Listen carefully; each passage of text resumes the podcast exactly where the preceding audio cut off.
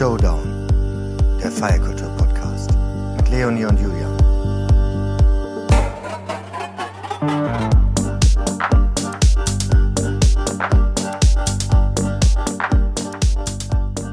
Liebe Janine Michaelsen, liebe Janine, hallo. Hallo. Hallo Julian. Hi. Wir freuen uns sehr, dich diese Woche hier zu haben. Ähm, ich würde dich mal ganz kurz ankündigen für diejenigen, die dich noch nicht kennen. Du bist Moderatorin, unter anderem seit Jahren für Duell um die Welt mit Joko und Klaas, My Hit, Your Song, die schlauste Show der Welt und einige, einige viele mehr. Ähm, du wurdest unter anderem mit dem Deutschen Fernsehpreis ausgezeichnet und für den Grimme-Preis nominiert, hast deinen eigenen Podcast, die Podcast Games. Dazu kannst du uns auch gleich noch mal ein bisschen was sagen. Außerdem bist du selbst auch gesangstechnisch auf der Bühne unterwegs. Auch darüber sprechen wir nachher ein bisschen. Ich könnte jetzt da weiter, weiter, weiter, weiter machen, aber ich weiß, wie gerne du das hast.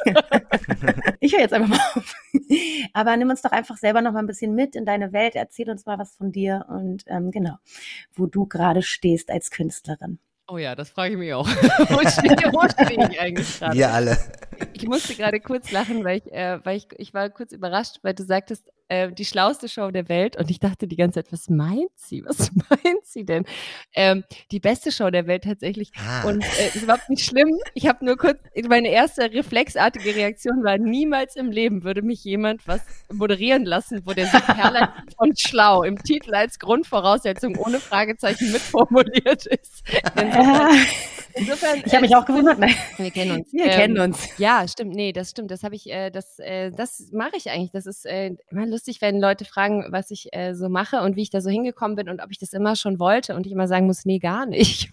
eigentlich gar nicht. Ich komme äh, tatsächlich ja von der, von der Bühne. Ich habe äh, Tanz, Gesang und Schauspiel studiert und habe das auch sehr geliebt, aber leider war äh, die Konklusion aus diesem Studiengang immer Musical. Und Musical in Deutschland ist einfach leider wirklich furchtbar.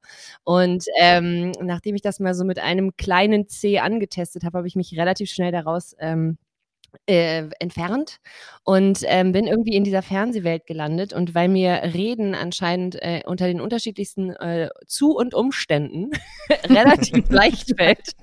Ähm, ich kann beides bestätigen. Äh, bin ich da, bin ich da so reingestolpert und mache seit Jahren tatsächlich aber einfach auch Unterhaltungsfernsehen. Also ich äh, würde auch immer selber eher so sagen, ich bin so im Entertainment, weil für mich Moderation auch oft so was Fachliches hat und auch ganz viele tolle fachliche Kollegen und Kolleginnen da unterwegs sind und ich habe wirklich fachlich gar keine Kompetenz.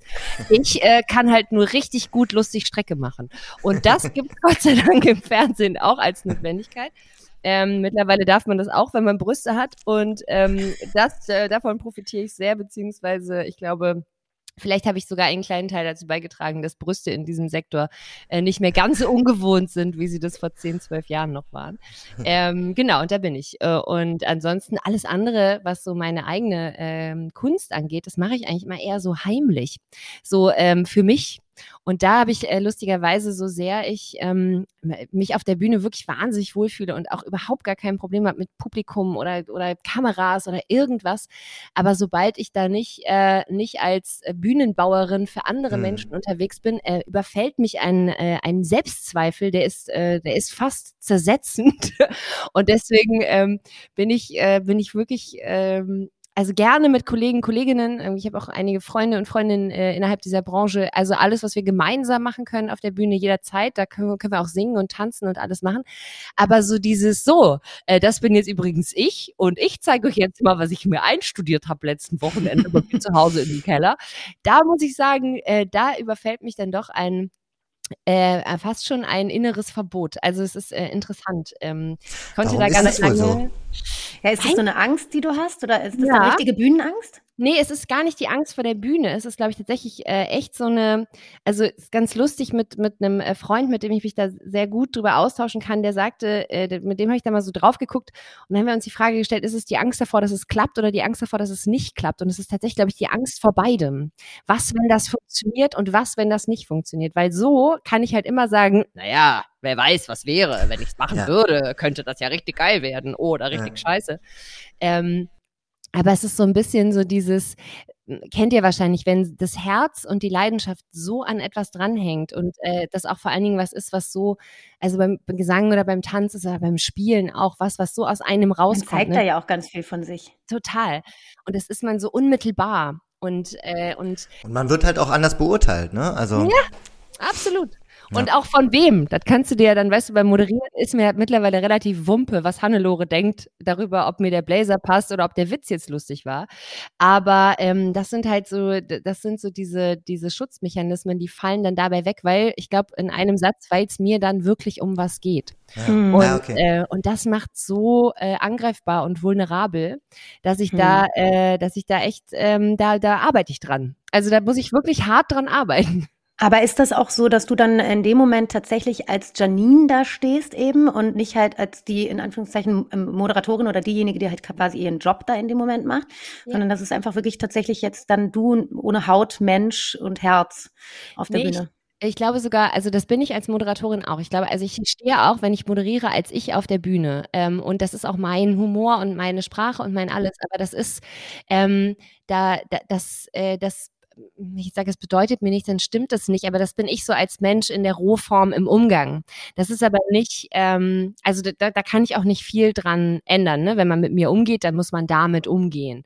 Ähm, also mit, mit dem allem, was ich dann da von mir gebe. Aber in dem Moment ist es halt so eine, das musst du ja nicht zeigen. Du musst ja nicht mhm. singen. Du musst ja nicht tanzen. Du musst ja nicht spielen. Da kannst du alles sein lassen, weil du kannst auch gut reden. Und dann nimmt man sich so eine extra Portion Bühne, die andere Leute einem auch nicht zu gestehen gar nicht, weil sie das nicht wollen, sondern weil sie es einfach nicht erwarten. Und dann habe ich so das Gefühl, da muss man sich erst eine Erlaubnis für holen. Mhm. Was, ja. Quatsch, was Quatsch ist, weil wo soll die herkommen? Aber das Gefühl ist, glaube ich, wirklich das. Es hat noch, es hat noch niemand gesagt, du darfst das. Und, ähm, und das ist äh, spannend, weil eigentlich muss man das ja nur selber sagen. Aber wie so oft äh, bei vielen Dingen, man kann die theoretisch verstehen. Und hm. praktisch steht man aber trotzdem wie ein absoluter Vollidiot da. Ähm, das ist echt, äh, das ist echt spannend. Also es ist spannend auch zu erleben im eigenen Empfinden. Ich würde gerne da noch ein bisschen bleiben, weil ähm, ähm, bei dem Thema, weil das irgendwie ja auch mit der Kunst- und Kulturszene ja grundsätzlich so ist. Also auch wir zum Beispiel, ähm, ähm, ähm Leonie und ich, äh, haben ja auch Bereiche in der Kulturszene uns ausgesucht, die unbedingt, also die nicht unbedingt vor der Bühne sind oder auf der Bühne, sondern auch so hinter den Kulissen. Und ich glaube, so eine so eine gewisse Entscheidung fällt man da ja irgendwie. Aber ich finde es dann bei dir total spannend, dass das ja eigentlich nur so Nuancen sind zwischen diesen beiden Rollen, ja, weil man ja sagen könnte, ne, eigentlich ist ja sozusagen, du bist ja ja sozusagen da auch ähm, äh, bekannt geworden damit und dann könnte man ja eigentlich sagen, ja, warum denn dann nicht sozusagen auch mit deinem, mit den, mit den eigenen Sachen. Mhm. Ähm, aber erzähl doch trotzdem vielleicht mal ein bisschen, was du denn da, wenn, wenn dann machen würdest. Was ist denn das dann, was du da im kleineren Rahmen machst? Im kleineren Rahmen, für mich ganz alleine. ja, ähm, genau. ja, wobei so ist es ja gar nicht. Das ist ja lustig. Ich mache das ja gar nicht für mich ganz alleine. Ich habe äh, ja wirklich, äh, also viele auch Freunde und Kollegen, Kolleginnen aus der Branche, mit denen ich äh, mache jetzt gerade, ähm, schreibe ich zusammen mit, ähm, mit meinem äh, guten Freund Jojo Berger, der gleichzeitig äh, der Kopf einer, äh, einer ähm, großartigen Musikformation namens Querbeat ist. Äh, wir schreiben ah, ja. gerade, äh, wir schreiben gerade einen Song für für so eine Compilation-Platte von Viva Con Agua, wo es um so um, ähm, politische Texte in Musik für Kinder geht, wo es irgendwie Kinder und Jugendliche, wo es darum geht, irgendwie denen bestimmte Themen so ein bisschen näher zu bringen. Da machen wir jetzt gerade, haben wir eine, oder sind wir dabei, fertig geschrieben ist sie, wir müssen sie noch fertig einsingen. Da geht's dann um, um Rollenverständnis und so ein bisschen so Motivationsmusik für junge Menschen, dass sie einfach sie selber sein sollen. Cool. So. Und äh, das wiederum, das ist überhaupt gar kein Problem. Also das ist gar kein Thema. Dann setzen wir uns hin und dann probieren wir rum und dann wird gesungen und gemacht. Also da, das ist, äh, das ist äh, gar nicht, gar nicht so das Ding. Es ist eher so, ähm, wenn ich, äh, ach, ich meine, Bühne, also ich, ich bin gerne im, im, im Fernsehen, ich mag, mag Live-Fernsehshows sehr gerne aufgezeichnet ist auch ganz hm. cool, aber wenn ich es mir aussuchen könnte live, das ist alles cool, aber, ähm, aber ich finde auf der Bühne mit Publikum davor und so einer direkten Interaktion, das ist schon irgendwie noch so der schönste Ort. Und das ist auch eigentlich der mir bekannteste. Also da bin ich, komme ich ja quasi eigentlich her. Ähm, also das direkte Feedback auch hat. Ganz ne? genau, ja, das so, äh, so äh, unmittelbar einfach in dem Moment und auch nicht zurückspulen können und so. Und, ähm, und eigentlich geht's äh, für mich selber irgendwie so darum, was ist so mein, also was ist so mein, mein, mein Bühnenventil, was kann ich so machen, wo alles das zusammenkommt, was ich gerne mache. Ich, ich singe gern, ich, ähm, ich spiele gern, ich rede gern, ich rede gern mit Leuten. Ähm, man ist so, wenn man aus meiner Fernsehblase kommt, dann, äh, dann ist es relativ verlockend, immer so formatig zu denken. Da werden wir so zu erzogen. Was ist das für ein Mhm. Format? Was hat das für einen Namen? In welche Schublade passt das? Und Spannungsbogen und so. Mhm. Total. Und was die Dramaturgie und warum? Warum du? Warum musst du das machen? Was ist so besonders an dir, dass du das tun musst? Und all diese Fragen, die hemmen so ein bisschen beim, also das muss man eigentlich alles wieder verlernen und überlegen, ich darf halt das Gefäß, darf ich halt selber so befüllen und ich darf das auch so nennen, wie ich will. Und da ist es eigentlich eher so ein bisschen in den letzten Jahren so gewesen zu sagen, man streift erstmal so das alles ab. Also erstmal hat man sich etabliert, dann kam man irgendwie klar, dann war man finanziell in dem Job irgendwie ganz gut unterwegs, dann war man sehr viel beschäftigt und hatte ganz wenig Zeit für andere Sachen und jetzt kommt langsam so eine Gelassenheit und so eine Ruhe in dem Job, der läuft, ich mache das gut, ich komme gut durch. Ich habe aber ehrlich gesagt da auch keine großen äh, Ziele mehr. Also es gibt, also die Oscars haben noch nicht angerufen, aber viel mehr als das gibt's eigentlich nicht, was ich irgendwie noch machen können und wollen würde, weil ich eigentlich da fast jede Bühne irgendwie so betanzt habe. Ähm, und es gibt einfach auch leider nicht so irre viel gutes Fernsehen. Da müssen wir jetzt auch nicht drüber sprechen, das ist ja auch klar. Aber da Ähm, könnte man schon was dann ändern auch. Da, ja, da könnte man Hm. was dran ändern. Äh, Das ist, äh, da, wenn ich das alleine in der Hand hätte. Aber ähm, ja, die Landschaft ist beschränkt. Es gibt tatsächlich auch relativ wenige wirklich stetig aktive Frauen, habe ich den Eindruck. Also da, das ist so eine Handvoll, unter anderem bist du eine davon. Und ähm, so richtig nachrücken, habe ich den Eindruck, da äh, verlassen sich dann doch immer auf die, Ja, auf die altbekannten Gesichter, oder? Ja man lässt, Also man bei lässt Frauen halt jedenfalls. Ja, man lässt halt, ja, bei Männern ehrlich gesagt auch. Also da dürfen, glaube ich, ein paar mehr, aber ich meine, wir gucken ja jetzt trotzdem in eine Landschaft von, von, und das ist gar kein Qualitätsmerkmal, ne? aber das sind ganz viele äh, Männer, moderierende Männer, ähm, die kenne ich schon, da habe ich selber noch als Teenie Fernsehen geguckt. So. Hm, ja. Und äh, die sind natürlich auch so ein bisschen ein Symptom für ein alterndes Fernsehpublikum und für eine Jugend und eine junge Erwachsenenschaft, die sich von Fernsehen nicht angesprochen fühlt. Und ich glaube, da, da ist gerade man, man müsste die Entscheidung zu treffen, proaktiv junges Publikum anzugehen. Und dafür müsste man sehr eklatant Programm verändern. Und dann hat man es aber mit Menschen zu tun, die halt eben aus genau diesem Denken kommen, was ich gerade beschrieben habe. Alles sehr formatig, alles sehr starr. Und da kommen jetzt durch die ganzen On-Demand-Geschichten und durch das, was fiktional möglich ist, kommen hier und da so Impulse an. Aber dass sich so ein Riesenapparat wie das deutsche Fernsehen, dass der sich umwälzt, dafür müsste vom Kopf her so viel strukturell anders laufen. Die Prozesse müssten schneller sein. Wie lange das alles manchmal dauert, da wirst du ja schon alleine alt, bis so ein Format mal auf den Weg geschickt wird. ne? Dann die und dann bist Entscheidungen, die du- alle getroffen werden müssen und Ja, wer sie und alle wer, trifft. Die Ja, Werbepartner.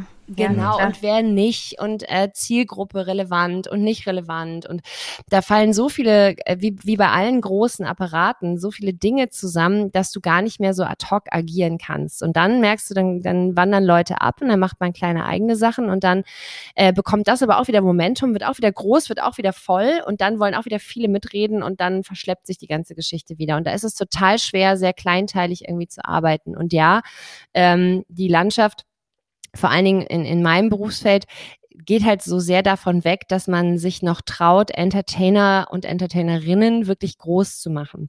Eigentlich werden die alle groß neben dem Fernsehen. Wenn wir gucken, wer sind die großen, die großen EntertainerInnen, die wir haben, neben Joko und Klaas, auf die gesetzt wurde als Gesichter beim Sender, dann haben wir solche Leute wie Caroline Kebekus, die als Entertainerin auf der Bühne groß geworden ist und irgendwann so groß war, dass das Fernsehen um sie nicht mehr herumkam. Äh, also das klingt jetzt, ne, ich meine, großartig und man will sie auf jeden Fall im Fernsehen haben, aber die Relevanz, die sie hat, hat sie sich erspielt abseits des Fernsehens. Und ich glaube, das ist, ähm, das ist so ein bisschen der Punkt. Du musst dir dein Publikum woanders erspielen, weil das Fernsehen hat nicht mehr das Vertrauen in Gesichter.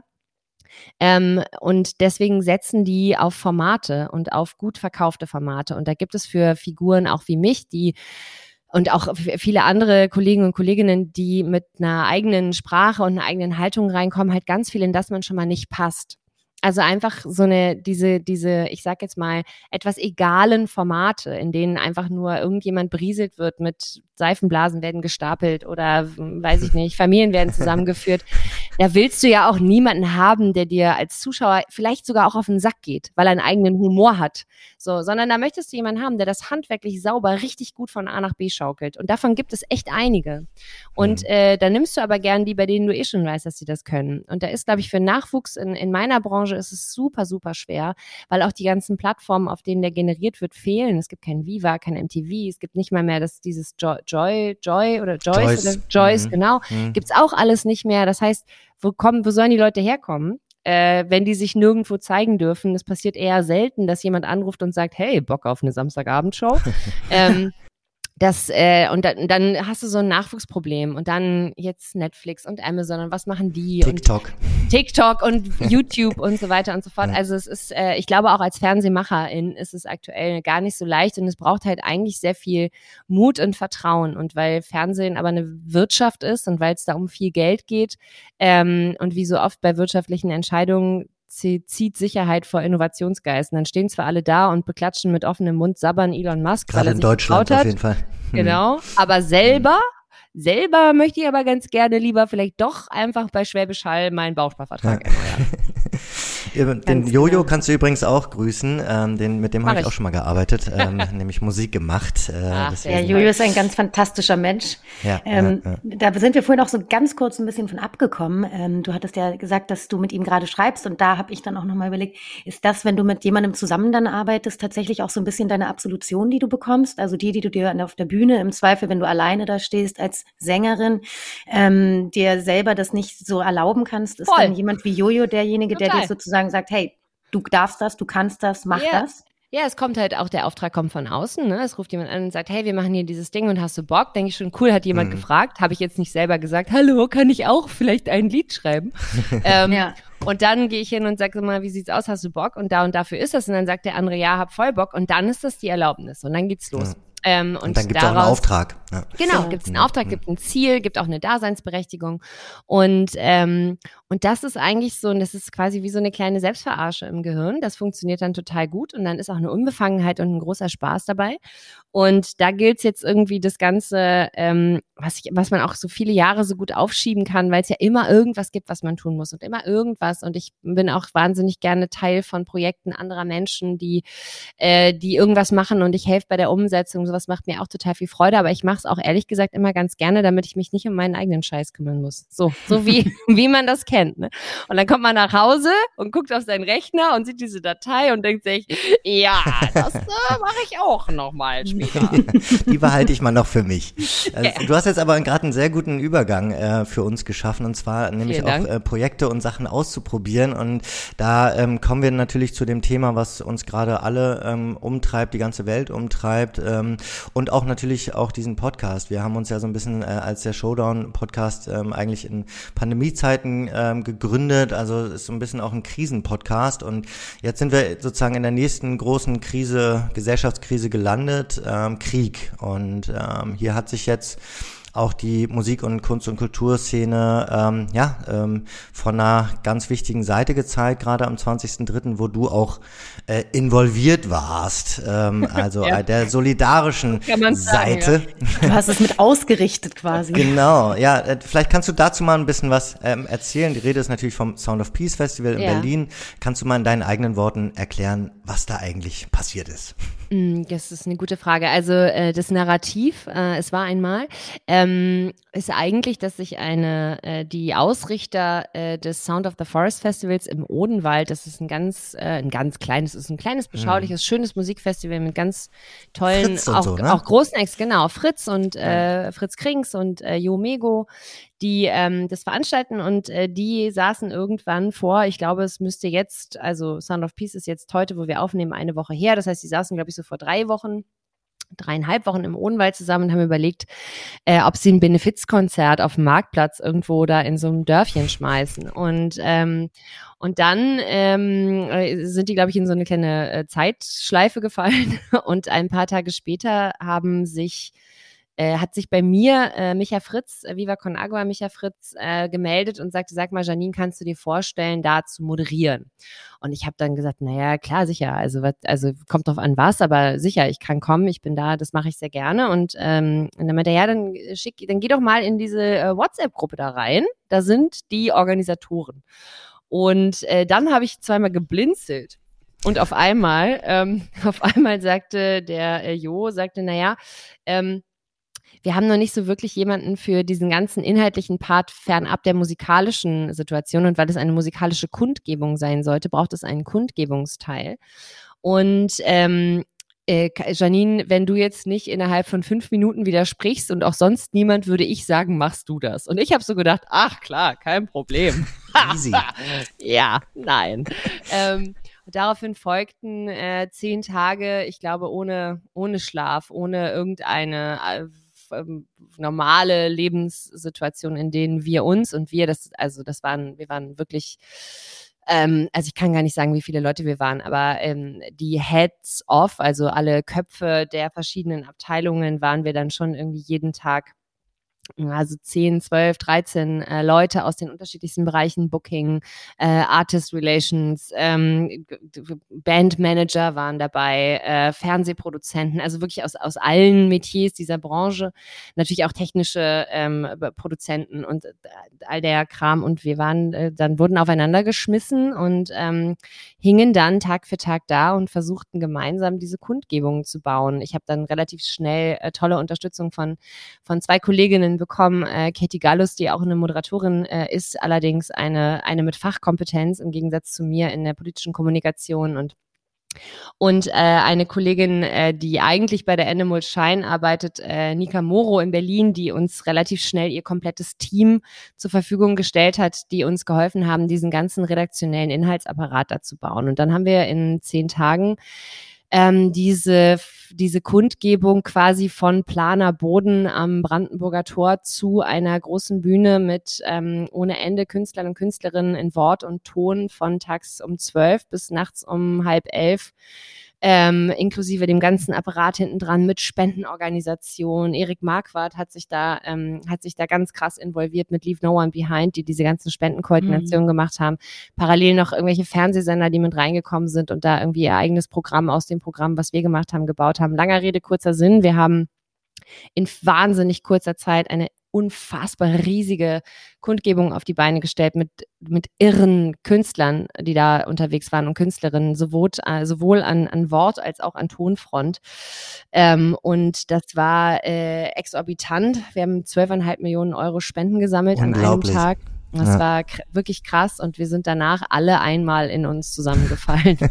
man, muss also vielleicht, man muss vielleicht noch mal einmal kurz sagen, also da war unter anderem dabei Westernhagen, Sarah Connor, Clouseau, Mark Forster, ja. Zoe Wees, David Garrett. Also ich vergesse natürlich jetzt einige. Ey, ja. Dann war auch Natalia Klitschko ähm, ja involviert, ähm, die hier, glaube ich, aus Deutschland heraus ähm, Hilfe für ukrainische Geflüchtete organisiert. Genau, ja. Und ähm, er, erklär doch mal kurz, also ähm, äh, du hast dann wirklich also den kompletten Kundgebungspart sozusagen wirklich mit organisiert? Ja, also wir. Ich möchte sagen, wir. Es war ich auf ja, gar keinen Fall ja. alleine. Wir haben, wir haben in dem, äh, in dem kleinen Team, in dem wir waren, haben wir uns gekümmert um, um Teile der Einspieler. Wir haben so ein Manifest geschrieben, das wir, äh, das wir mit verschiedenen Leuten äh, umgesetzt haben. Wir haben die Speaker und Speakerinnen besorgt, die Moderatoren und Moderatorinnen, die durch den Tag geführt haben, haben quasi das, wir haben quasi das, das äh, inhaltliche Programm kuratiert. Es war halt wichtig, uns, uns allen, die wir diese Kundgebung mitgestaltet haben, war es wichtig zu sagen, es, es gibt nicht erst seit letzter Woche einen Krieg in der Ukraine. Es gibt äh, einen Angriffskrieg auf die Ukraine seit dem 24.02. Es gibt aber schon sehr lange Krieg in der Ukraine und es gibt Krieg in ganz vielen anderen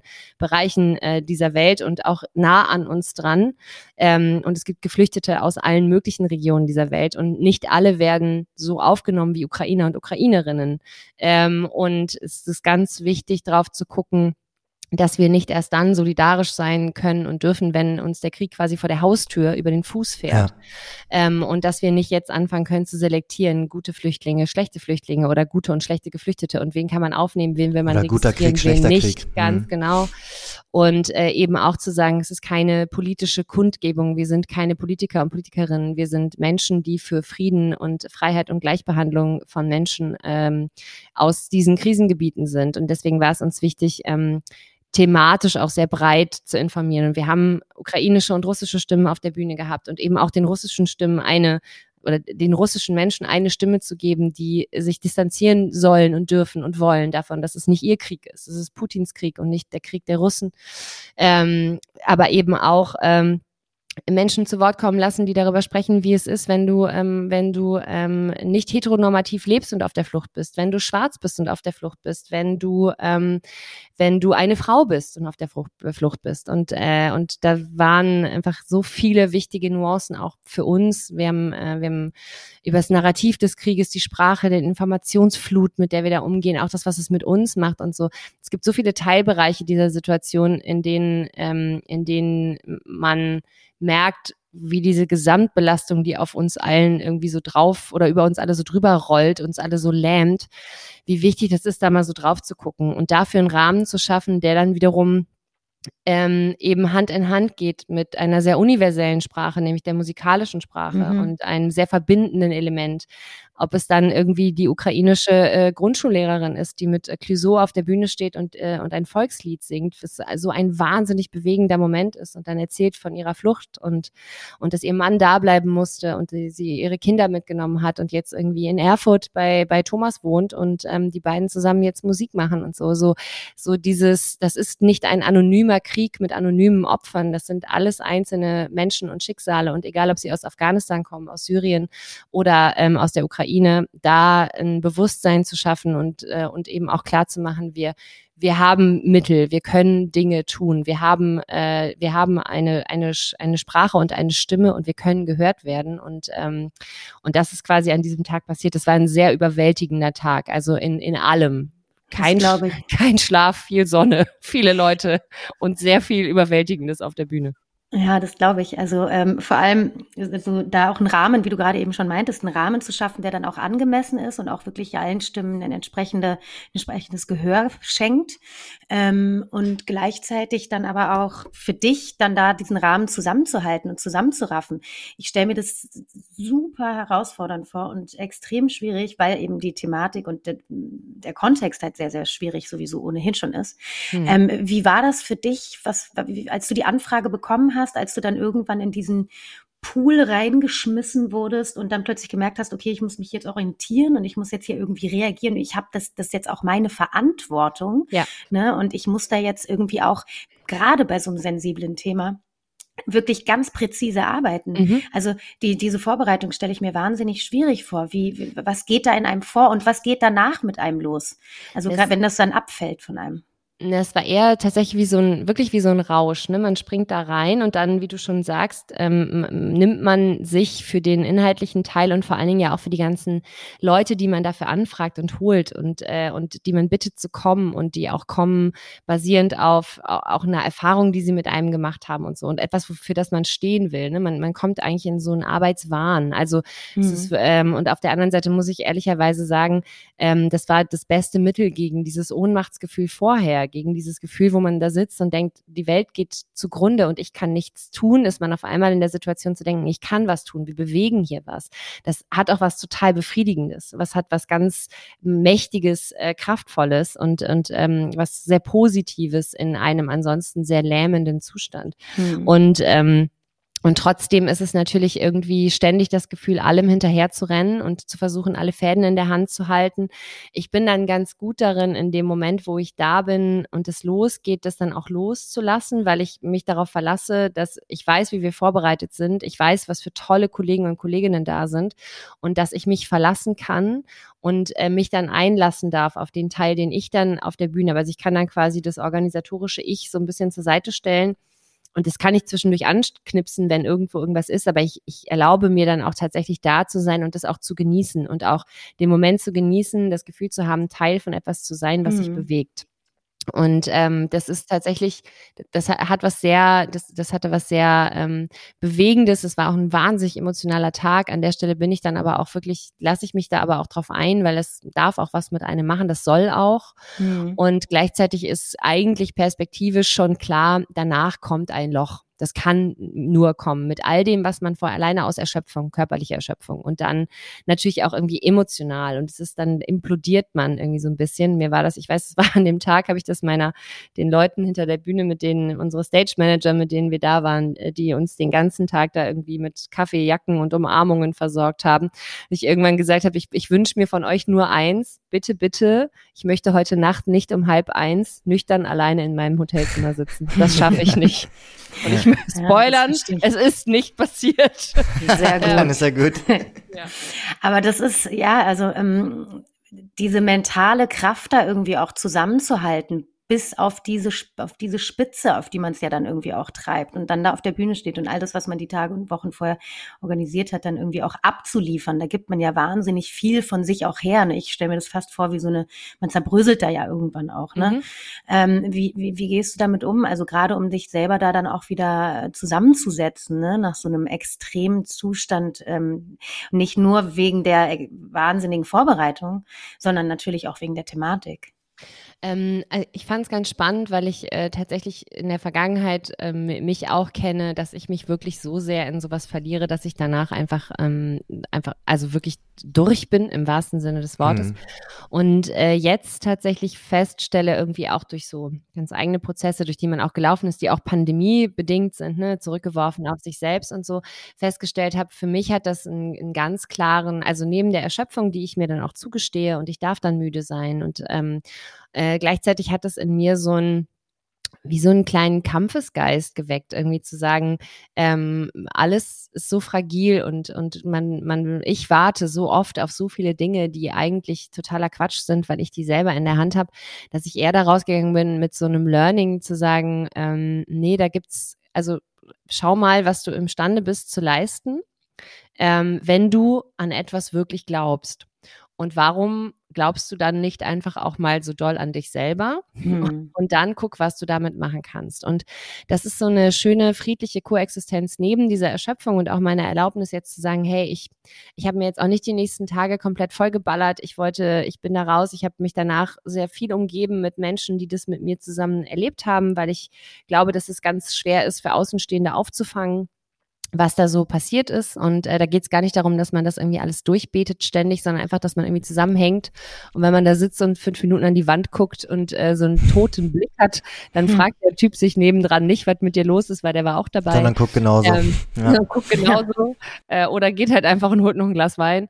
Ähm, und äh, und das, das sind so kleine, waren so kleine Dinge. Ich wusste, für mich ist gut, wenn ich danach nicht alleine bin. Ich wusste, danach ist es für mich gut, wenn ich echt ein, zwei Tage alleine bin und einfach das sacken lassen darf und auch mal heulen darf, weil es einfach viel war und, und gleichzeitig irgendwie so denke, so, da, da, das schärft so den Blick auf mich und meine Prioritäten und ähm, irgendwie auch so das Gefühl, das nicht liegen lassen zu wollen. Also ich glaube, ich, ich gehe da am Ende mit mehr raus, als ich reingegangen bin. Ich habe da ganz, ganz viel gegeben. Ich habe ganz viel zurückbekommen und ich habe auch ganz viel von mir selber gekriegt äh, und auch so eigene Grenzen und auch zu merken, das ist auch okay, wenn man die überschreitet. Es ist nur wichtig, dass man merkt, dass man das tut und dass man weiß, warum und dass man weiß, wo man sich das zurückholt, was man da hm. gerade aufgehauen hat.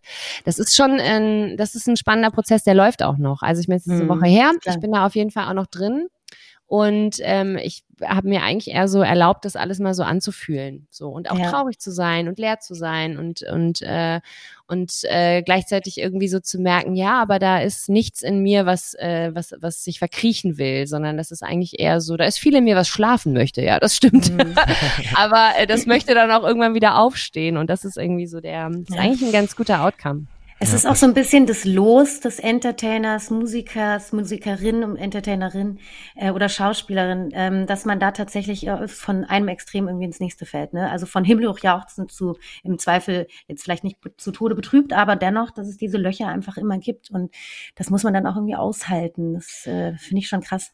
Ja, man bekommt ja auf der anderen Seite, also ich meine, man, man, man schöpft aus sich man gibt aus sich und deswegen ist man aus sich aus irgendwann äh, auch wahrscheinlich leer, anders leer, als wenn man etwas äh, herstellt und das weiterreicht.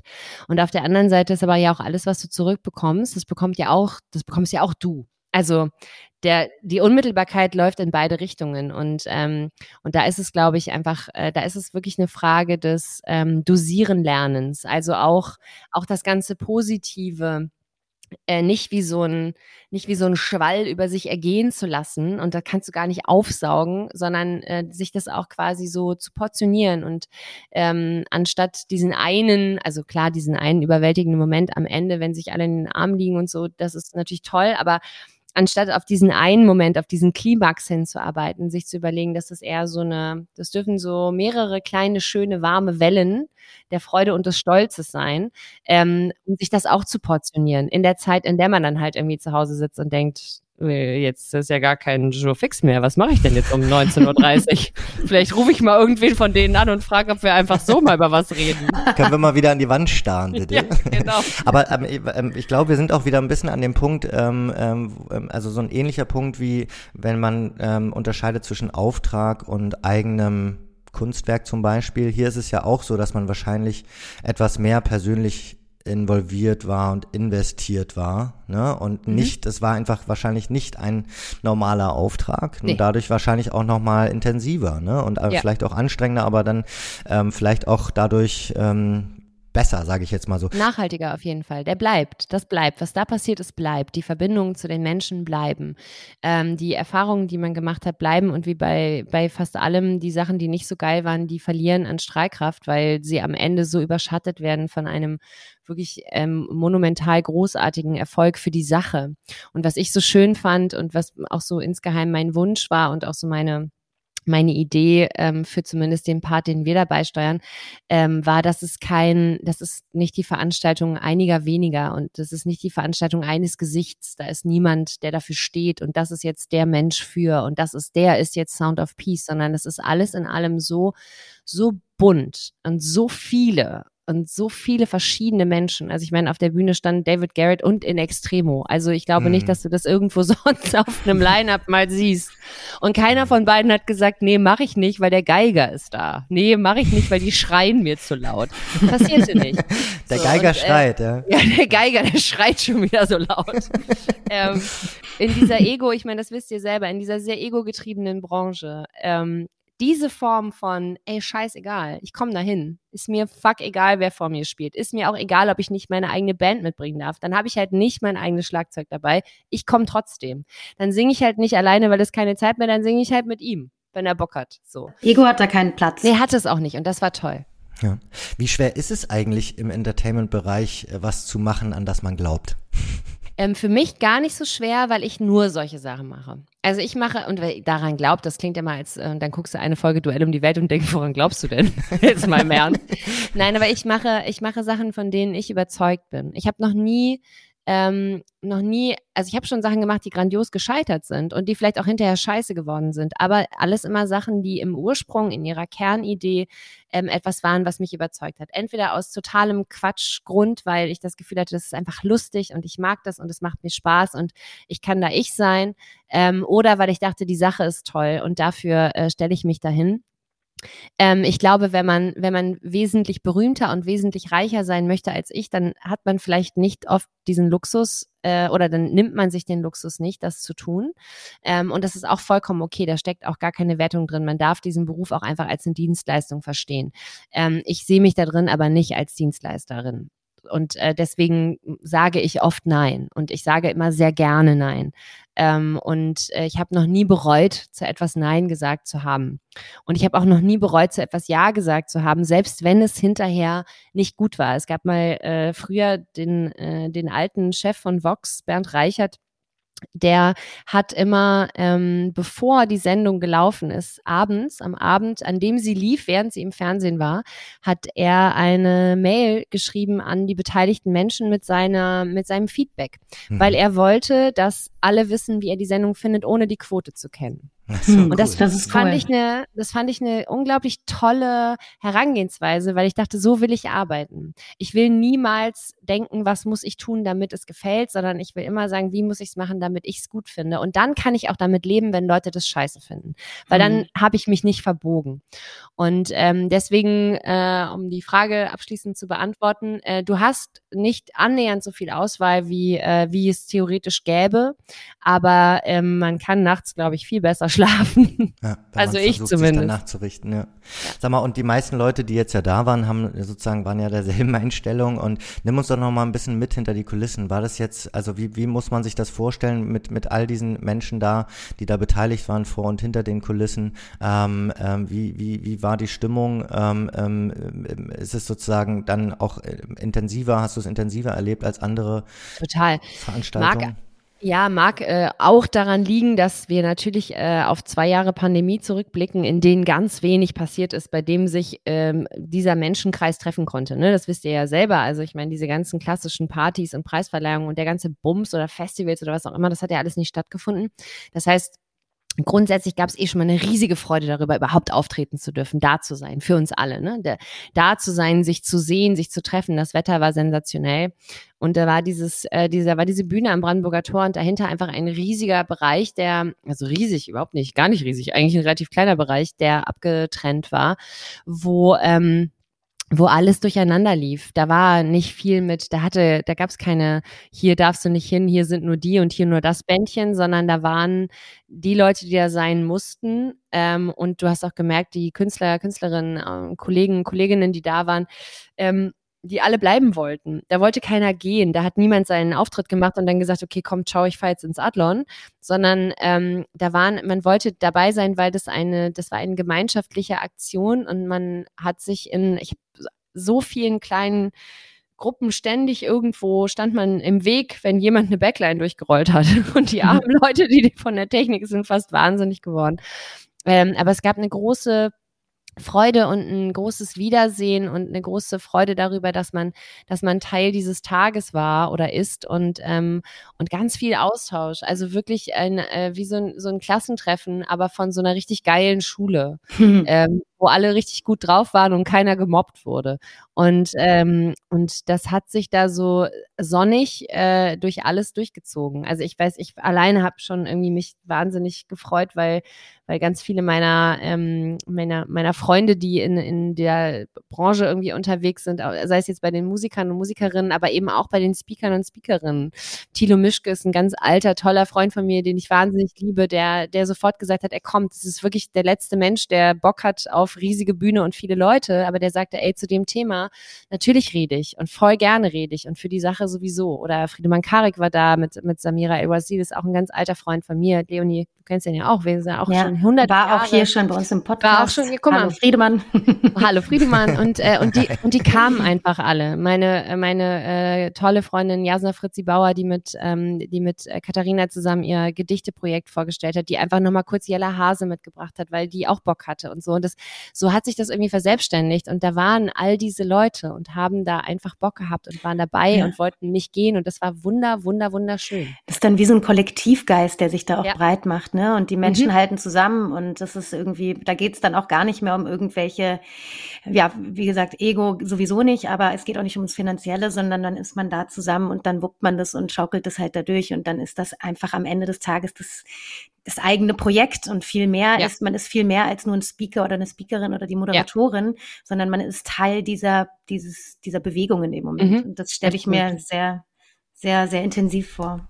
Es ging ja nun auch dennoch um äh, sozusagen auch harte politische Themen und da mhm. hat sich jetzt ja auch im Nachhinein noch so ein bisschen so eine Diskussion entfacht mhm. ähm, zu dem Beitrag ähm, von, äh, von Zelensky.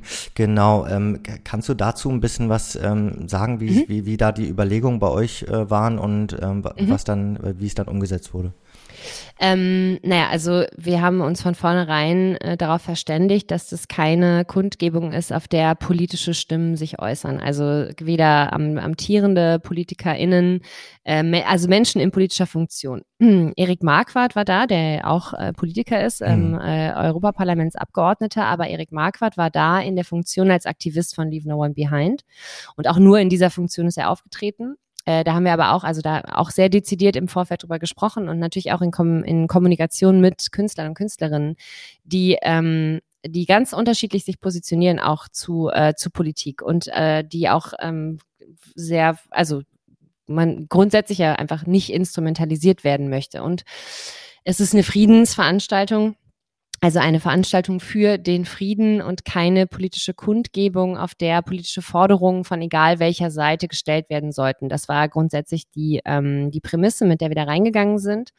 Und es gab aber natürlich die Überlegung, ähm, als äh, der Präsident der Ukraine ähm, ist die ist die eine Funktion und auch die relevanteste aktuell und trotzdem ist Zelensky ein Künstler. Der Mann ist Comedian, der kommt von der mhm. Bühne, das ähm, und er äh, er ist in einem äh, in, befindet sich in einer defensiven Kriegssituation, kann und muss, will und soll, darf oder darf man nicht jemanden in diesem, also ihn in diesem Kontext reden lassen? Das war sehr, sehr kontrovers diskutiert zwischen uns. Ähm, weil es für beide Positionen absolut nachvollziehbare Argumente gibt. Und ähm, ich sag mal so, in der Kürze der Zeit und mit dem Druck, der da war, ähm, ist die Entscheidung äh, anzufragen, ob wir ein Statement bekommen, ähm, nicht so allumfassend kommuniziert wurden, als dass jeder und jede die Möglichkeit gehabt hätten zu sagen, will ich nicht, da will ich nicht dabei sein. Und ähm, diese Anfrage ging äh, nichtsdestotrotz raus. Äh, das war ein Versäumnis in der Situation, einfach da nicht unmissverständlich überall ein Ja geholt zu haben, also an, an jeder, in jeder Fraktion äh, der auf der Bühne sich befindenden Menschen und all der Menschen, die mit ihrem Namen dahinter und darunter stehen. Mhm. Schon mal eine schwierige Ausgangssituation und dann war es so, dass das, äh, das Statement tatsächlich ähm, am Kundgebungstag kam um kurz vor acht. Die Kundgebung ging bis 22 Uhr. Es kam auf Ukrainisch und es war nicht übersetzt. Und ähm, das ist natürlich, äh, also erstens muss es übersetzen und untertitelt sein, damit du es überhaupt zeigen kannst. Und in dem Moment ähm, war zumindest auch ich und auch der, der Part, der redaktionelle Part von uns, der da ähm, hätte mit drauf gucken können, wir waren zu dem Zeitpunkt schon gar nicht mehr involviert. Also wir mhm. konnten im Lauf, im Ablauf überhaupt gar nicht mehr, ich wusste ehrlich gesagt gar nicht, dass das da ist. Und ähm, das ist auch, also das ist auch niemandes Schuld. Das war einfach an dem Tag auch nicht die Rolle, in der ich da war. Ähm, es wurde übersetzt, es wurde ähm, untertitelt, äh, es kam, es hätte noch gespielt werden können. Es muss dann bei solchen Kundgebungen, das war mir auch nicht klar, muss die Polizei äh, das anschauen und muss einschätzen, ob es gespielt werden darf, weil es immer ein Sicherheitsrisiko geben kann. Mhm. Also du weißt ja nicht, was passiert. Du darfst theoretisch ja eh. Also so im also, Sinne von Aufwiegelung oder ähnliches. Nee, mhm. gar nicht. Es kann auch einfach sein, dass in diesem Video etwas passiert, was eine Panik auslösen kann. Okay. Da stehen ja, Kinder ja. im Publikum, werden die traumatisiert. Passiert, also ich meine, der Mann befindet sich im Krieg. Wer weiß, oder werden was Tote gezeigt, oder? Mhm. Genau, was wird, was passiert da? Das darfst du gar nicht bei so einer Menschenmenge, darfst du das gar nicht mhm. einfach so raushauen. Ähm, und die Polizei hat es, äh, hat es äh, erlaubt. Es, man, man durfte das zeigen und ähm, dann gab es große dann gab es einfach so den Moment, an dem äh, klar war, okay, es haben nicht alle Ja gesagt. Ähm, es ist jetzt da, eigentlich müssen wir es zeigen. Und wenn ich jetzt sage wir, dann muss man an der Stelle wissen, die letztendliche Hoheit über so eine Kundgebung hat der Kundgebungsanmelder. Und das ist ein Mann, eine einzige Person, die im Endeffekt, und die war auch gar nicht Teil unserer ganzen Vorgespräche, Runden und so weiter, sondern das war der eine Mann, der die Kundgebung angemeldet hat auf seinen Namen mit seinem, er kommt vom Zentrum der Demokratie in Berlin Mhm. Holger Werner heißt der, glaube ich. Und der hat, ähm, und der hat äh, am Ende die Hoheit. Der könnte theoretisch auch auf die Bühne kommen und sagen, David Garrett soll aufhören zu spielen, dann muss David Garrett aufhören zu spielen. Ich weiß nicht, warum ich mich auf David Garrett einschieße. der schreiende Geiger. Ich, wir, wir haben gar nichts gegeneinander, soweit ich weiß. ähm, und der ist am Ende auch derjenige, der das entscheiden darf, ob das gezeigt wird oder nicht. Und äh, deswegen wurde, musste zu dem Zeitpunkt da auch äh, niemand anderes großartig ähm, mehr einbezogen werden, was im, im Ablauf gar nicht möglich gewesen gewesen wäre, weil jeder und jede an seinem Arbeitsplatz war. Ähm, und er hat äh, entschieden, es zu zeigen. Und äh, dann, und das klingt lustig, dann ist die Datei nicht abgespielt. Oh Gott. Und dann war die Kundgebung zu Ende. Ah, okay. Und dann wurde es nicht gezeigt. Das ist der Verlauf der Dinge. Das gibt's, äh, hm. der Spiegel hat ja dazu recherchiert auch. Es gibt einen Spiegelartikel mhm. darüber, da steht das auch alles so drin. Ähm, Im Nachhinein natürlich eine Situation, die ähm, wo, wo also zumindest ich und auch die, also nicht nur, nee, wir uns alle, aber ähm, vor allen Dingen die wir uns damit beschäftigt haben, ob man es überhaupt anfragt oder nicht, ja. Mhm. ähm, uns äh, geärgert haben über die, den Verlauf der, diesen Verschleppungsverlauf der Entscheidung und die unklare Position. Also man hätte das anders kommunizieren äh, müssen. Man hätte da klarer rangehen müssen. Andererseits muss man, glaube ich, einfach auch verstehen, dass man, das denkst du nicht, wenn du ein kleines Konzert im Odenwald planen möchtest, glaubst du nicht, dass der ja. ukrainische Präsident was sagen will. Und ähm, da muss man dann einfach sagen, das war, ähm, das war im Verlauf der Dinge äh, und in der Kürze der Zeit, die da war und dem wahnsinnigen Druck, unter dem alle standen, ähm, einfach äh, ein, ein, nicht ein, sondern ein menschlicher Verkettung ja. unglücklicher Umstände ja. und ähm, hätte man gerne verhindert, hätte man verhindern können, wäre das Video um 16 Uhr da gewesen, hätte man aber auch verhindern können, hätte man vorher einen anderen Fahrplan gehabt. Dies, das Ananas, es ist so gelaufen, wie es ist. Ja, und wenn man jetzt sagt, irgendwie ähm, die Veranstalter zum Beispiel, alleine der Begriff scheint ja schon sehr, sehr lose zu sein. Ne? Also da Total. muss man sich dann ja, ja, auch mal überlegen, wie diese Veranstaltung überhaupt zustande gekommen ist mhm. und wer da alles involviert war. Absolut. Und welche Schwierigkeiten man dann alles zu lösen hat hinter den Kulissen. Ja, absolut. Und trotzdem muss man sagen, ähm, das ist das Wichtige, finde ich. Also grundsätzlich immer Fehler dürfen und müssen und werden immer passieren. Und auch das, was da passiert ist, war, war einfach da sind Sachen nicht richtig gelaufen. Da war nirgendwo jemals irgendeine böse Absicht oder irgendwas dahinter. Mhm. Ganz im Gegenteil. Jeder wollte einen richtig guten Job machen und ähm, hat genau das, all das gegeben, was er und sie konnte. Ähm, gleichzeitig ist es wichtig für so eine Kundgebung und auch für die Idee, dass das eine Bewegung sein soll, finde ich, mit genau diesen Dingen dann sehr transparent umzugeben, zu sagen, wie das mhm. passiert ist, damit das Vertrauen in das, was passiert ist, nicht erschüttert wird. Und ich glaube, das passiert nur dann, wenn man so wie jetzt einfach sagt, pass auf, so ist es gelaufen. Das war nicht geil, gar nicht. Das hätte man niemals im Leben hätte man das so vorgehabt und keiner hat das so kommen sehen. Da ist an der falschen Stelle, am falschen Zeitpunkt eine Sache kurz irgendwo hinten runtergefallen. Am Ende stehst du da und äh, damit es nicht implodiert, jetzt hinzugehen und zu sagen, okay, das, äh, das war das, das war das und das war nicht gut äh, und das hm. schmälert aber nichts von dem, was sonst da war und auch den Gedanken dahinter nicht. Es gab ja keinen bösen Willen dahinter. Also es Nein. hätte sich ja jeder gewünscht, dass im Zweifel äh, da auch diese Stimme halt zu Wort kommt. Ne? Insofern. Ähm, ne, zumindest naja. ist es eine, eine klar, hm. man hätte, man hätte einfach eine, man hätte eine klarere Situation schaffen hm. müssen. Ja. Und man muss ja. gleichzeitig sagen, wir sind in diesen Tag reingegangen mit wahnsinnig vielen unklaren Situationen, weil die, nicht weil jemand was verpeilt hat, sondern weil das einfach der, das sind zehn Tage für diese Veranstaltung, äh, diese Kundgebung, sorry, mhm. so heißt es, keine Veranstaltung. Da gehst du mit sehr viel unklaren Dingen in den Tag rein. Und eine unklare Sache war die Fragezeichen hinter diesem Video. Kommt das, kommt mhm. das nicht? Was mhm. passiert da drin? So. Was ist da? Und, mhm. ähm, und, und, äh, und das äh, ist aber trotzdem natürlich einfach, hat das eine inhaltliche Relevanz, die einfach krass ist und eine große Verantwortung damit, mhm. wenn du das zeigst. Genau. So. Man merkt es ja auch an der Bundestagsrede, Absolut. also es wird, glaube ich, uns da noch eine Weile ähm, begleiten. Auf jeden Fall. Total. Und da muss man natürlich auch vorsichtig sein und äh, ja, im Zweifel auch schützen.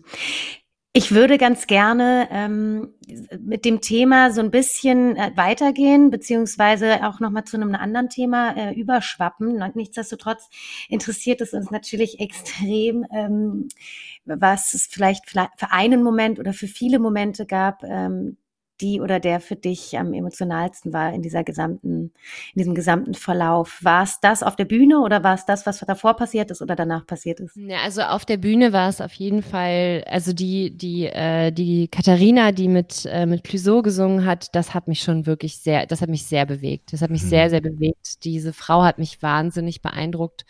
Ähm, weil so eine, also die Geschichte und und das, was ihr passiert ist und diese dieser große Stolz und und aber keine Überheblichkeit, großer Stolz, so eine so eine starke stolze Frau, die äh, nicht so tut, als wäre ihr nichts passiert, sondern sehr transparent auch mit mit dem, was, äh, was sie die letzten Tage begleitet hat, umgegangen ist und gleichzeitig so voller Hoffnung und voller Wunsch und Liebe und, und Dankbarkeit für die Möglichkeit zu sprechen. Und das, die Frau hat mich wahnsinnig, wahnsinnig beeindruckt, also nachhaltig wirklich, äh, wirklich beschäftigt und bewegt. Das war schon ein sehr, sehr emotionaler Moment. Und dann tatsächlich ähm, wirklich so ein, so meine, äh, meine Welten da so verschmelzen zu sehen, meine Freunde, die in, in Funktion da waren und die ihren Teil dazu beigetragen haben, die so große und wichtige Stimmen mhm. irgendwie sind. Das hat mich schon sehr, äh, das hat mich sehr berührt, sehr, sehr berührt, weil ich auch da irgendwie mal wieder dachte, wie viele tolle Menschen ich eigentlich kenne mhm. und was die für tolle Sachen machen und wie, wie, wie das alles zusammengeht und dann für etwas steht, was so viel größer ist als wir. Mhm. Und was einfach bleibt. Am Ende des Tages bleibt das einfach. Egal was passiert, ähm, das, was da äh, zustande gekommen ist an, an, äh, an Unterstützung in, in allen, äh, auf allen Ebenen und nicht nur die äh, große Geldsumme, das ist eindrucksvoll und das äh, nehme ich mit. Und ich weiß, dass ich an dem Abend mit einer Freundin äh, zusammen Richtung zu Hause gelaufen bin, die zu mir sagte, ich werde diesen Tag in meinem Leben nicht vergessen. Und ich hm. glaube, das ist quasi so mein ganz eigenes, kleines, persönliches Ding. Ich auch nicht. Ich werde diesen Tag niemals vergessen, das, was wir geschafft haben, niemals vergessen und die Menschen, die daran beteiligt waren, nicht. Und, ähm, und, und es hat, es hat überhaupt nichts mit mir zu tun im Sinne von, ich habe mich genauso wie alle anderen in den Dienst dieser Sache gestellt. Und es ging, äh, und niemand von außen wird drauf gucken und meinen Namen denken, aber ich werde an diesen Tag denken und all die Namen denken, die da waren. Und das mhm. ist äh, auch, auch aus einer beruflichen Perspektive, muss ich sagen, so viele schöne, lustige, quatschige, auch eindrucksvolle, tolle Sachen ich gemacht habe, nichts hat so einen, nichts hat so einen Eindruck hinterlassen. Mhm. mhm. Wie ist man jetzt eigentlich dann noch im Nachgang involviert, die 12 Millionen, ähm, ähm, wie die verteilt werden und so weiter? Seid ihr da alle noch dran? Gibt es die WhatsApp-Gruppe dann noch in dem Kontext oder? Die WhatsApp-Gruppe. ähm, nee, also da, auch da im Zuge der Transparenz ganz wichtig, das wird sehr, sehr offen ähm, gelegt. Da sind äh, die, äh, da sind durch Erik Marquardt, die Leave No One Behind Leute federführend dahinter, die ähm, einen großen, natürlich eine große Erfahrung haben im Umgang mit Spendengeldern und vor allen Dingen auch im sehr transparenten Umgang mit Spendengeldern. Wer bekommt was? Man muss halt jetzt auch erstmal gucken, das ist auch wichtig, ne? Das Geld ist ja quasi de facto auch noch gar nicht ganz da.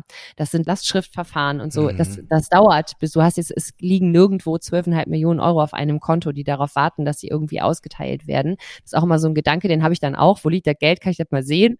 wo geht das hin, wer kriegt das so, ähm, sondern da wird, äh, da wird jetzt, ähm, da wird jetzt äh, sehr äh, erfahren von Menschen, die nichts anderes machen, als Spendengelder zu verteilen ähm, und sehr transparent, weil natürlich auch da ein großes, auch völlig berechtigtes Interesse der Presse ist, ja. die sagen, wir wollen das offengelegt haben, wir wollen wissen, was da passiert und ja auch für uns in dem Interesse aller Menschen, die sich dafür hinstellen auf der Bühne und auch hinter der Bühne und sagen, gebt uns euer Geld, die wir alle auch, äh, die wir alle auch selber wissen wollen. Zeig uns, was passiert. Wir wollen das wissen. Wir sind dafür mitverantwortlich, dass dieses Geld zusammenkam. Das ist nicht unser Verdienst, aber wir haben wir haben dazu aufgefordert, wir haben uns dahingestellt und gesagt, gebt uns Geld, wir brauchen das, das ist wichtig.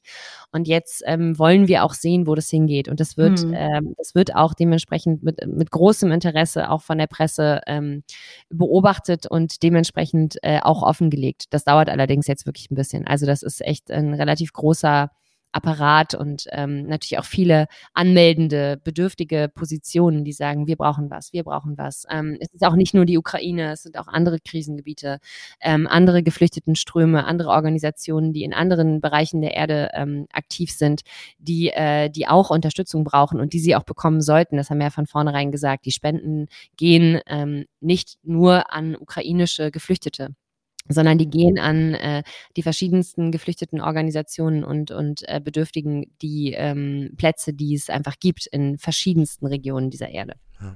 Also muss man ja nochmal sagen, Chapeau auf jeden Fall auch gerade für diesen, diesen, diesen Betrag und diese Reichweite, die das Ganze bekommen hat und überhaupt für die Umsetzung dieser, dieser äh, Kundgebung in der Zeit. Ja, und alle, die das möglich gemacht haben. Ja.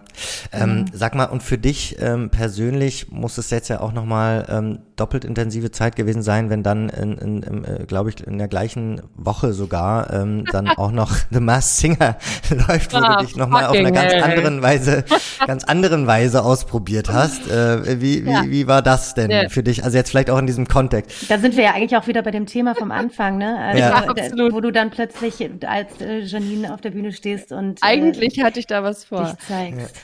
Ja, Mars Singer war am Samstag davor. Also ich mhm. bin, sagen wir mal, für die, für die Chronologie der Geschichte, ich bin um äh, halb zwei aus dem Studio in Ossendorf rausgestolpert in ein Auto, in dem ich dann um halb sechs morgens in Berlin war. Dann habe ich kurz geduscht, dann habe ich eine Schalte ins Frühstücksfernsehen gemacht, weil das macht man, wenn man ausgeschieden ist am nächsten Morgen. Und dann habe ich mir mein Rucksäckchen aufgesetzt und dann bin ich zum Brandenburger Tor gelaufen. Und so sah ich auch aus den ganzen Tag. Da könnte aber mal für.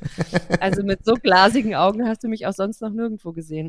Aber vielleicht sogar ganz gut dann auch abschalten zu können, dann einfach direkt ah, weiter? Nee, auf keinen Fall. Also nee, gar nicht. Das ist also da, überhaupt nicht. Das war, das war tatsächlich viel zu viel. Das war mhm. aber auch irgendwie äh, irgendwie klar. Ich weiß, ich habe am Anfang habe ich mir selber noch so vorgemacht, ich kann mich da abgrenzen. Ich habe schon gesagt, ich kann da nicht. Hm, ja, nee, geht gar nicht.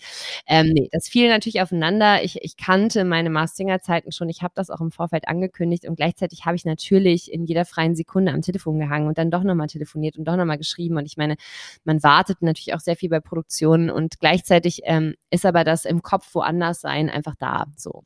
Und ich war im Kopf auch einfach woanders. Ich will das jetzt gar nicht rechtfertigen. Ja. Ich habe einfach auf zwei sehr großen Bühnen parallel getanzt und auf der einen ähm, Auf der einen äh, stand ich äh, als ich und auf der anderen hatte ich ein Kostüm an. Aber am Ende des Tages ist, hat sich das quasi aus der gleichen Energiequelle bedient. Und ähm, ich sag mal so, da war nicht mehr so viel los in der Quelle Sonntag. Und trotzdem ging es noch einigermaßen.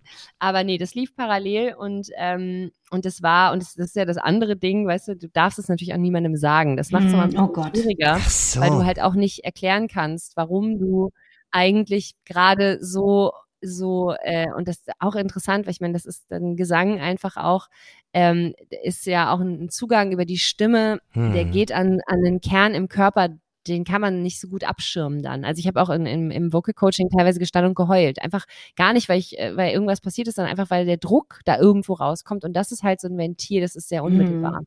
Total. Und, Was hast du nochmal gesungen eigentlich? Äh, also gesungen würde ich es gar nicht nennen, aber der Song war. ja, erzähl Song, mal, was ist denn da eigentlich passiert? Was der war Song, war, Song war It's a Kind of Magic von Queen. Ja. Mhm. Ähm, naja, nee, ach, das, was war da los? Ich habe, äh, ich habe, ähm, also ich habe diesen Song gepickt im Vorfeld oder wir haben den natürlich gemeinsam irgendwie auch rausgesucht. Es dauert sehr lange, äh, bis man irgendwie bei all den Liedern, die es gibt, irgendwie auch äh, gemeinsam was findet. Und ähm, ich hatte großen Respekt und habe gesagt, ich mache das aber nur, wenn ich den auch singen kann, weil ich meine, das ist immer ein Queen, das ist jetzt auch nicht irgendwie mhm.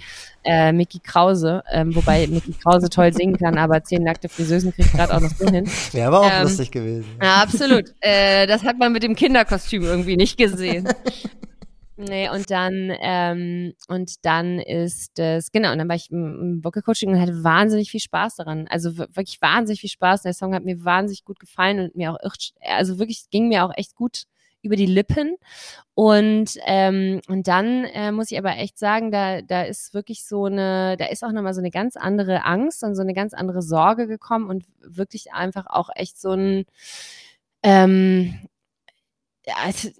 ne, da an der Stelle eine von mir nicht getroffene Entscheidung. Diese Figur ist sehr niedlich und ähm, das Credo ist natürlich, die Stimme maximal gut zu verstellen. Ähm, und gerade mit, mit Ruth im Panel, die mich dann schon auch lange kennt und die auch weiß, wie ich singe, ähm, auch da nochmal irgendwie so mein eigener Ansporn, ja, es wäre schon geil, wenn sie es nicht erkennt und ähm, sehr kindliche Figur und wir haben da viel rumprobiert und haben dann irgendwie kurz also am, am Tag der, der Show selber gesagt, mal vielleicht hilft es, hilft es auch der Nervosität, hilft es auch irgendwie so allem anderen, was da so reinfunkt, wenn man es ein bisschen verspielter macht und ein bisschen kieksiger und ein bisschen mehr sprechen und ein bisschen so. Und ähm, der Plan war total super und der hat auch in der Probe total gut funktioniert. Und ähm, ich bin aber im, ich bin aber einfach auf der Bühne, ähm, sagen wir mal, ich bin einfach nicht an mich rangekommen. Also es hm. war wirklich so ein bisschen so eine außerkörperliche Erfahrung. Ich, ich habe mir so zugeguckt und so zugehört und dachte mir, was macht sie denn da? Hm. Das klingt aber komisch, was sie da macht. Oh, was ist da denn los? Also sie war, äh, hat, sie ihren, hat sie ihren Einsatz verpasst. Wie ist das denn passiert? Ähm, Durch diese eine Ebene zu viel vielleicht. Ja? ich finde diesen Kontrast, ich stelle mir diesen Kontrast einfach auch so wahnsinnig schwierig vor zwischen, du stehst selber auf der Bühne, musst da ein Lied performen, äh, das auch irgendwie thematisch natürlich so was ganz anderes ist als das, was du dir die letzten zehn Tage irgendwie vorbereitet hast über Nächte, was sich mit einer ganz anderen Thematik wieder auseinandersetzt, also Krisenzeiten. Und das, ähm, ja, also ich, ich, ich, werd, ich hätte, glaube ich, auch eine außerkörperliche Erfahrung gemacht, ganz ehrlich. Ja. Ich, ich wäre wahrscheinlich rückwärts reingelaufen. also ich, ich weiß, ich habe zwischenzeitlich, glaube ich, ähm, mit, ähm, mit der Schulter zum Publikum gestanden, weil ich nicht wusste, wo ich hingucke. Und irgendwann habe ich nur gemerkt, wie eine, eine der Tänzerinnen mich so gedreht hat. Ich dachte, oh Gott im Himmel, was ist denn jetzt los? Nein, es war wirklich, ähm, es war, es war total weird. Es war für mich total weird, weil ich, ähm, also mir hat mir hat noch nie in einer Drucksituation irgendwie alles versagt und gleichzeitig ist, äh, es eine Show, da interessiert es auch niemanden und es ist auch vollkommen egal, aus was für einem Kontext ich da komme. Und ich habe in dem Moment, wo du dann die Maske abnehmen musst, ähm, äh, und, äh, und auf der anderen Seite halt auch einfach weißt, hey, ich habe das mit diesem so ganz anders sein als ich, so ernst genommen, dass ich tatsächlich auf den Teil von mir, der darin wichtig gewesen wäre, nicht mehr zugreifen konnte. So und äh, das ist meine Entscheidung gewesen und ähm, und das das äh, hätte funktionieren können, hat aber nicht funktioniert. Das ist auch völlig in Ordnung und ähm, man darf dann da auch rausfliegen. Ich war natürlich super traurig und enttäuscht, weil ich ähm, wahnsinnig viel Bock auf diese Show hatte mhm. und gleichzeitig ähm, und gleichzeitig ist das aber natürlich auch nicht der Moment, wo du anfängst, so Ausreden zu erfinden. Also was ich nur kurz sagen wollte ich mache übrigens ja. parallel gerade noch so. Hm. Sondern ähm, ich habe die Entscheidung getroffen, sehr, sehr stark verfremdet da aufzutreten. Ich habe sehr stark verfremdet geklungen und ich konnte aber leider in dieser Verfremdung ähm, nicht auf das zurückgreifen, was ich aber ansonsten gesanglich kann. Das heißt, ich habe mhm. einfach, das war das war so eine Entscheidung, ähm, also ganz stark auf so ein Character Voice zu gehen und dann zu merken, dass in dem Moment mein, mein, was auch immer, meine. Das Herz nicht da ist oder so. Hm. Nee, genau, ich, ich komme nicht, ich komme nicht dahin, das zu verbinden mit der Technik, die ich habe, sondern ich habe mich quasi für den anderen Weg entschieden. Und ich dachte, und ich habe äh, in der Probe und so gemerkt, ich kann auf die Technik immer zugreifen, ich klinge anders, aber ich komme dahin. Und an der Stelle kam ich da nicht hin. Und, ähm, und dann war das einfach, dann war das der Weg und dann bin ich den konstant konstant und konsequent zu Ende gegangen und es war auch in Ordnung. Ähm, das war, äh, das war komplett im, in diesem Charakter und es war alles natürlich irgendwie auch niedlich und kieksig und ich kann es mir, ich möchte es mir gar nicht anhören. ähm, und gleichzeitig äh, von den Menschen, die ich kenne und meine Freunde und selbst meine Tochter, die das nicht erkannt haben. Ich dachte, naja gut, also Echt? zumindest okay. der Part der Entscheidung, der hat funktioniert, weil es hat mich hm. wirklich einfach niemand erkannt. Hm. Und, wow. ähm, und dann kann ich auch sagen, ja, so war das und ich war da auch nicht so ganz, ich kam an den Teil von mir, den ich da drin gebraucht hätte, nicht ran und das ist total in Ordnung, dafür dann auch nach Hause zu gehen. Ähm, und äh, ich will dann da auch gar nicht irgendwie großartig Ausreden oder Entschuldigungen finden, weil ich habe das alles selber entschieden. Ich bin erwachsen, ich habe das so gemacht und, ähm, und ich kann dafür dann auch gerade stehen. Und da kann ich mir selber das irgendwie übel nehmen oder denken, Mensch, du Idiot, das hättest du aber irgendwie mal. Und gleichzeitig habe ich es in dem Moment so gut gemacht, wie ich es konnte. Und mehr oder anders konnte ich es nicht machen. Ja. Und, äh, und dann ist es so. Und ich finde ja, äh, finde ja offen auch scheitern und auch zugeben, dass man gescheitert ist äh, ähm, in so Positionen, in denen man sich das so selten eingesteht oder in denen das so viel mit Eitelkeit und so zu tun hat, finde ich das selber immer so heilsam und so schön zu sagen, ähm, egal wie gut ich etwas kann und egal wie viel ich etwas gemacht habe oder geprobt habe oder auch wie sehr ich das liebe oder wie viel Spaß mir das macht, das kann halt auch einfach sein, dass ich es mal richtig scheiße mache. Hm. Und ich habe es einfach so und das ist halt an der Stelle, es war nicht mal richtig scheiße, sondern an der Stelle war es einfach nicht das, was ich mir überlegt hatte und das, was ich mir überlegt hatte, das ging halt nicht nicht. Und dann war das, was bei rausgekommen ist, war halt das. Und dann. Ja, das muss man dann irgendwie auch annehmen und akzeptieren. Ja, habe ich auch gemacht. Das ist auf jeden Fall eine große ja. Kunst, ja. Das ist, das ist auch eine große Kunst, ja, total. Janine, äh, das sind sehr, sehr schöne letzte Worte, würde ich sagen. Auf jeden Fall intens. Das sind sehr, sehr schöne letzte, sehr menschliche Worte. Vielen Dank finde, ja, für, diese, ich für diese Therapiesitzung. Das ist die Frage, wo ich euch das Geld hin überweisen kann. Und nehmt ihr auch nicht. Kassenpatienten? Wir nehmen auch Kassenpatienten und Karte. Kein Problem. Nee. Also, ja, mit meinem guten Namen.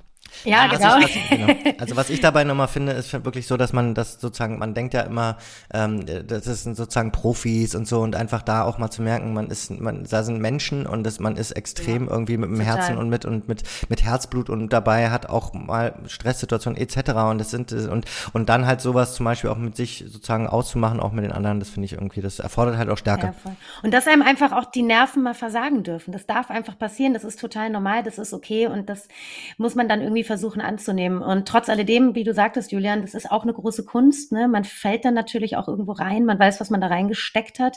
Und dann hat es nicht funktioniert. In dem Fall, aber beim nächsten Mal funktioniert es dann vielleicht wieder. Gehst du noch mal hin?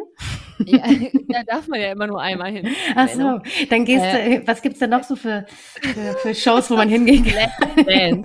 Keine. Achso, Let's, Let's Dance, klar. Let's ja, Dance, ja. Ja, ja.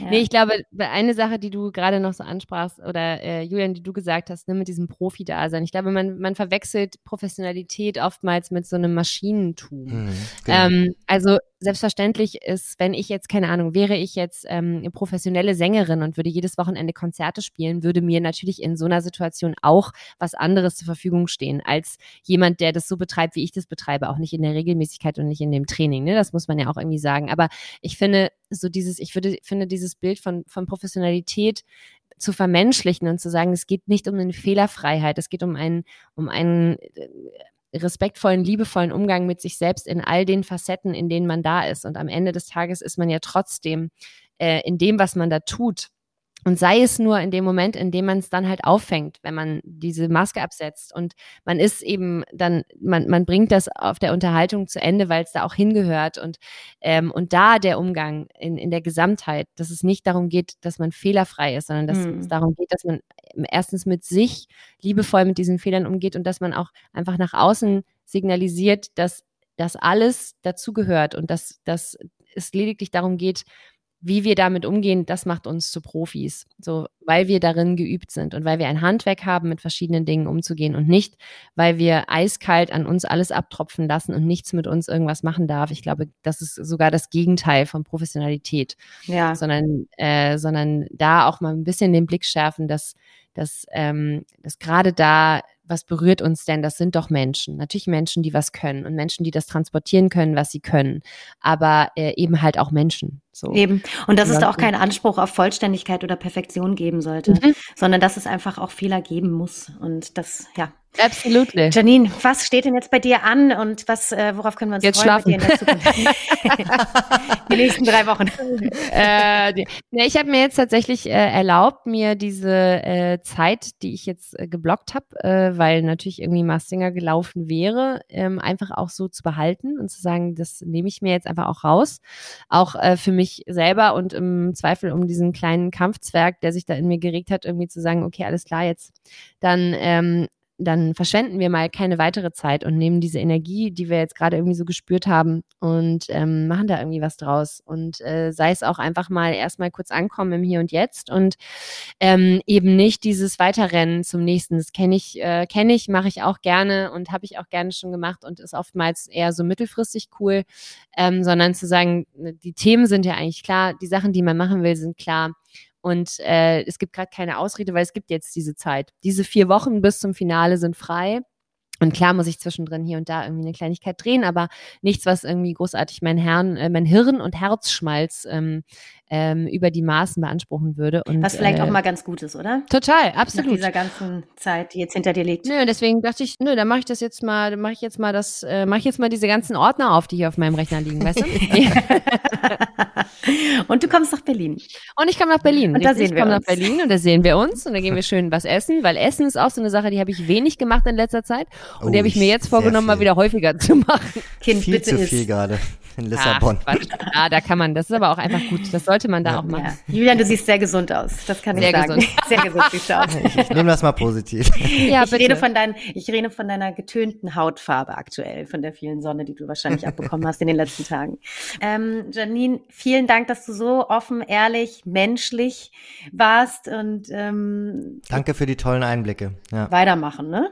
Alles klar. Ne, vielen Dank für, äh, für euer Interesse und ähm, für die Therapiesitzung und äh, Immer wieder gerne.